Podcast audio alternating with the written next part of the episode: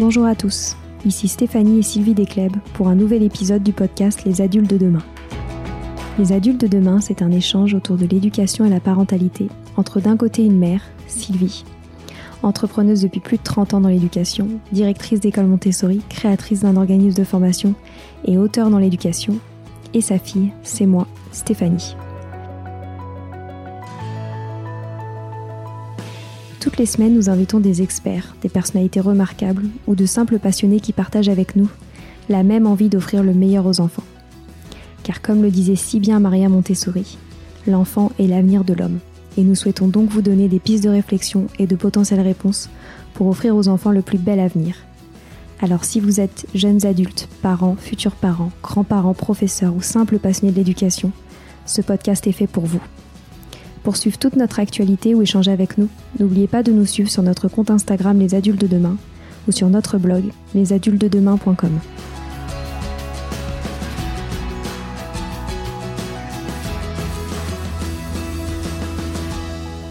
Bienvenue sur les pauses éducatives de Sylvie, un nouveau format de podcast en plus de nos discussions quotidiennes. Dans cette nouvelle série de podcasts courts, Sylvie nous décrit des exercices, des activités ou des applications concrètes à mettre en place avec ses enfants, à la maison ou en classe, en lien avec l'éducation et la parentalité. L'idée est que vous repartiez avec encore plus d'idées à mettre en place dans votre quotidien pour égayer votre vie et celle des enfants. Alors bonne écoute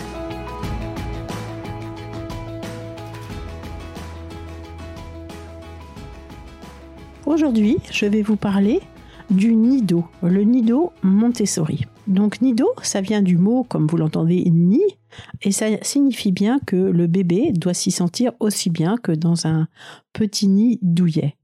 En fait, il s'agit d'un endroit qui est aménagé pour le bébé de la naissance au moment de la marche. Donc pas du début de la marche, hein, vraiment de la marche assurée. Donc ce nido peut être installé chez les parents qui souhaitent pratiquer la pédagogie Montessori à la maison, mais aussi dans les crèches, les assistantes maternelles, en fait dans toute structure d'accueil des bébés, des jeunes, voilà, des bébés jusqu'à 15-18 mois, puisque les enfants marchent à des âges différents. Donc le but de ce nido, c'est de permettre au bébé d'être dans un environnement sain, sécurisé, où il trouve tout ce dont il a besoin pour son épanouissement, son bien-être et son développement. Donc, c'est un endroit où il pourra évoluer avec, dans la plus grande autonomie possible, puisque tout sera fait pour qu'il puisse être libre de ses mouvements et acquérir petit à petit tous les, les, tous les concepts qui lui sont nécessaires par lui-même. Donc il va y développer sa concentration, sa motricité fine, c'est-à-dire le travail de sa main, il va, il va y développer sa motricité globale, ainsi que ses cinq sens, et puis aussi bien sûr son autonomie et sa confiance en soi. Donc on sait que chaque enfant a un développement différent et qu'il évolue à son propre rythme. Donc ce nido, ça va pouvoir permettre d'organiser un environnement euh, qui réponde aux besoins de chacun. Donc il va être très facile d'aménager ce nido en fonction des besoins du bébé au fur et à mesure de son évolution. si on a plusieurs bébés, comme dans les structures d'accueil, on va mettre des objets différents en fonction du développement de chacun. Le libre mouvement de l'enfant, c'est un élément très important du nido. Donc, on va bien sûr pas y mettre des transats, des, chaises hautes, des poussettes, etc. Tout, objet qui va entraver la motricité du jeune enfant. Donc on l'a déjà vu dans les épisodes précédents, mais le bébé, il a vraiment besoin d'ordre hein, afin de construire des repères et de pouvoir évoluer sans stress. On a vu, il traverse la période sensible de l'ordre et c'est un moment où il a vraiment particulièrement besoin de cet ordre. Donc ça, va lui permettre de se développer avec une grande sérénité et sans stress. Donc le, jeune enfant n'aime pas que les choses changent, car cela le perturbe. Il faudra donc veiller à maintenir l'ordre dans ce, dans ce nido, c'est-à-dire à ce que le bébé retrouve les objets toujours au même endroit. Comme l'a écrit Maria Montessori, l'ordre extérieur conduit l'ordre intérieur. Cette phrase est vraiment très très importante. C'est-à-dire qu'un environnement ordonné, avec les choses toujours à la même place, va apaiser le bébé. Et comme on l'a vu également dans un épisode précédent, il est doté de ce qu'on appelle l'esprit absorbant qui lui permet d'absorber totalement son environnement, les personnes de l'environnement, etc., hein, puisqu'on fait partie de l'environnement. Donc si l'environnement est ordonné, il va intégrer cet ordre intérieurement, ce qui va lui permettre de se construire avec ses propres repères. Il saura par exemple où se trouvent les hochets, où se trouvent les balles, où se trouve le mobile. Mais ça, ça va lui permettre d'être rassuré sur le fait de trouver toujours les choses au même endroit. Donc il va être important de, bien réfléchir avant de mettre en place cet environnement à comment vous allez l'aménager et définir une place pour chaque objet. Donc on va aménager ce nido de manière assez épurée avec des couleurs pastel et on va respecter le mieux possible le développement et les besoins du bébé. En effet, cet, aménagement va lui permettre de se concentrer uniquement sur les activités proposées. Donc sa, capacité de concentration, c'est très bien quand il est petit, elle est limitée. Donc il peut pas fixer son attention très longtemps s'il est constamment euh, attiré par des couleurs vives, par un papier peint avec plein de motifs, par euh, euh, des objets jouets de, toutes les couleurs qui font des petits bruits, qui font des bruits avec des piles, etc. Donc c'est important de faire un espace qui soit vraiment épuré, qui soit le plus sobre possible. Il est aussi important que le nido soit chaleureux. Hein. Comme on a vu, ça veut dire ni, ni, ça évoque une certaine euh, notion de, chaleur, de, quelque chose de chaleureux. Donc le rôle des parents et des professionnels en structure d'accueil va être important. Il va consister à être les garants de cet environnement. C'est-à-dire qu'ils devront veiller au calme, au respect des règles du nido, ainsi qu'à la sécurité du bébé. Mais le rôle va aussi être de réfléchir et de penser à l'aménagement de ce nido en amont pour ne pas avoir de modifications à faire lorsque les enfants ont déjà été accueillis. Ou du moins, il est important d'en faire le moins possible. Hein. Parfois, on, va avoir eu l'impression de vraiment bien installer les choses, puis ça fonctionne pas. Bon, bah finalement, il vaut mieux le changer plutôt que de, rester dans quelque chose qui ne fonctionne pas pour l'enfant. Mais il faut vraiment y penser en amont afin qu'il y ait moins de changements euh, possibles qui soient effectués. Donc, en plus d'aménager le mobilier, euh, l'adulte va aussi devoir organiser des activités qu'il va poser sur des étagères en fonction des observations qu'il va faire du développement de l'enfant et en fonction de ses besoins. Donc, l'adulte en fait, n'aura pas besoin d'intervenir dans les apprentissages et le développement de l'enfant, car c'est l'environnement lui-même qui sera en interaction avec le bébé et qui aura ce rôle pédagogique. C'est par les activités proposées que l'enfant va pouvoir développer sa concentration, ses sens, sa motricité fine, globale, son autonomie, sa confiance en soi. Et surtout, c'est pas par une intervention autoritaire et dirigiste de l'adulte, c'est pas la peine. Il faut le laisser justement en autonomie, puiser dans cet environnement pour se construire. Donc trouver un emplacement va être la première mission. Donc c'est un endroit où l'enfant, euh, où on est sûr que l'enfant va être en sécurité, où il va pas se trouver en courant d'air, où il va pas avoir non plus euh, trop de soleil sur lui euh, tout d'un coup. Mais c'est vrai que l'idéal, c'est aussi de pas trop loin d'une fenêtre pour que l'enfant puisse observer la nature, mais en faisant bien attention justement qu'il n'y ait pas ce problème du soleil. Ensuite, il sera installé, c'est un lieu où l'enfant sera installé pendant ses moments d'éveil. C'est là qu'il va pouvoir développer tous ses potentiels. Hein, c'est très important, comme la concentration, la motricité fine, etc. Donc c'est vraiment un endroit euh, très très important. Donc en structure d'accueil, c'est bien euh, de délimiter cet espace par des étagères basses où on disposera des paniers avec les différentes activités du bébé. Hein, les, paniers seront bien sûr accessibles au bébé. À la maison, c'est aussi bien de délimiter cet, espace par une ou deux étagères basses qui serviront également à, l'enfant pour se redresser et pour qu'il puisse se tenir debout et pour qu'il ait aussi tous ses objets, tous ses jouets à portée de main.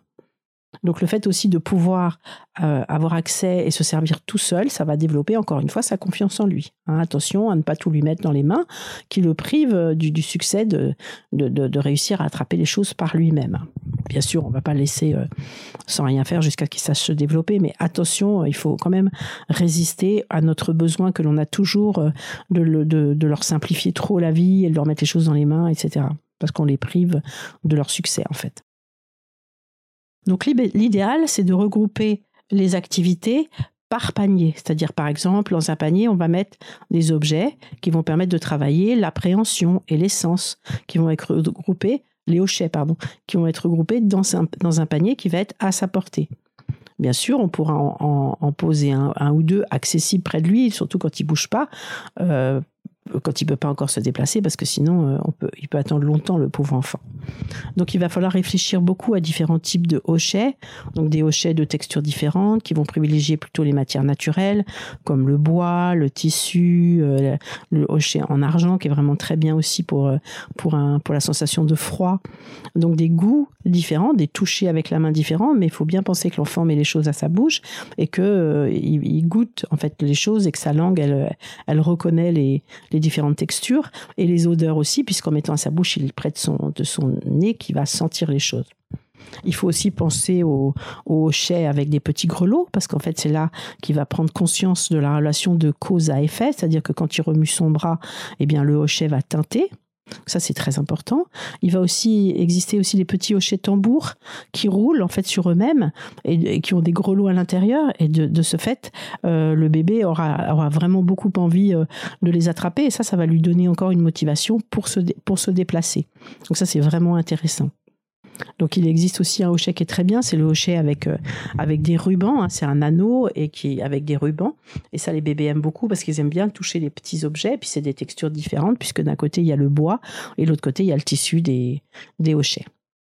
Donc ensuite, on fera un panier aussi avec des balles, des balles de textures différentes. Ça, on peut prévoir un ou deux paniers parce qu'on peut acheter des, euh, par exemple sur Tangram Montessori, euh, je crois, on peut acheter un, sac entier avec des paires de balles de textures très différentes, de tailles différentes, de formes différentes, et euh, on peut les répartir dans deux paniers parce que c'est vraiment très bien. Donc vraiment, on peut trouver vraiment des balles très très différentes en taille, en matière, en toucher. Il y en a même qui font de la lumière lorsqu'on les fait bouger. Il y en a d'autres qui, font qui sont euh, sous forme de miroir, donc l'enfant peut se voir dedans. Donc les balles, c'est aussi un élément très important qui va donner envie au bébé de se déplacer pour les attraper. C'est vraiment quelque chose qui dure très longtemps et qui, qui, a vraiment euh, des objectifs très intéressants qui amusent énormément le bébé. Donc pour plus tard, on peut installer aussi ce qu'on appelle les boîtes à permanence de l'objet ou imbu carré, qui vont permettre à l'enfant de comprendre que lorsqu'on ne voit pas quelque chose, elle existe toujours. C'est ce qu'on appelle la permanence de l'objet. Et ça, c'est un concept qui est très important parce que c'est comme ça que l'enfant va comprendre que si l'adulte disparaît de sa vie, il n'a pas l'impression qu'il est perdu à jamais. Et c'est vrai que souvent le bébé pleure quand il ne vous, vous voit plus parce qu'en fait, il pense qu'il vous reverra plus en fait. Hein. Donc euh, ça, c'est un, les imbous c'est des éléments très intéressants. Je pense que je ferai un épisode là-dessus parce qu'il y en a de nombreux, chacun avec des objectifs différents. Et donc c'est vraiment très intéressant. Donc il faut penser aussi à installer des livres, hein, parce que les livres, c'est vraiment excellent pour le développement du sens visuel, de la concentration, pour euh, distraire aussi l'enfant. Donc au début, on peut mettre des livres en noir et blanc, puis après, on peut mettre des livres en couleur. Il existe même un livre qui se déplie et qui se pose en fait le long du tapis d'éveil de l'enfant, et même s'il bouge pas, il peut tourner la tête et, et il voit euh, les différentes euh, illustrations. Pensez aussi aux livres en tissu qui sont bien parce que le livre en tissu, euh, ils, ils peuvent être touchés. Souvent, il y a des petits objets à tirer, il y a des choses à soulever. C'est vraiment un, bel objet.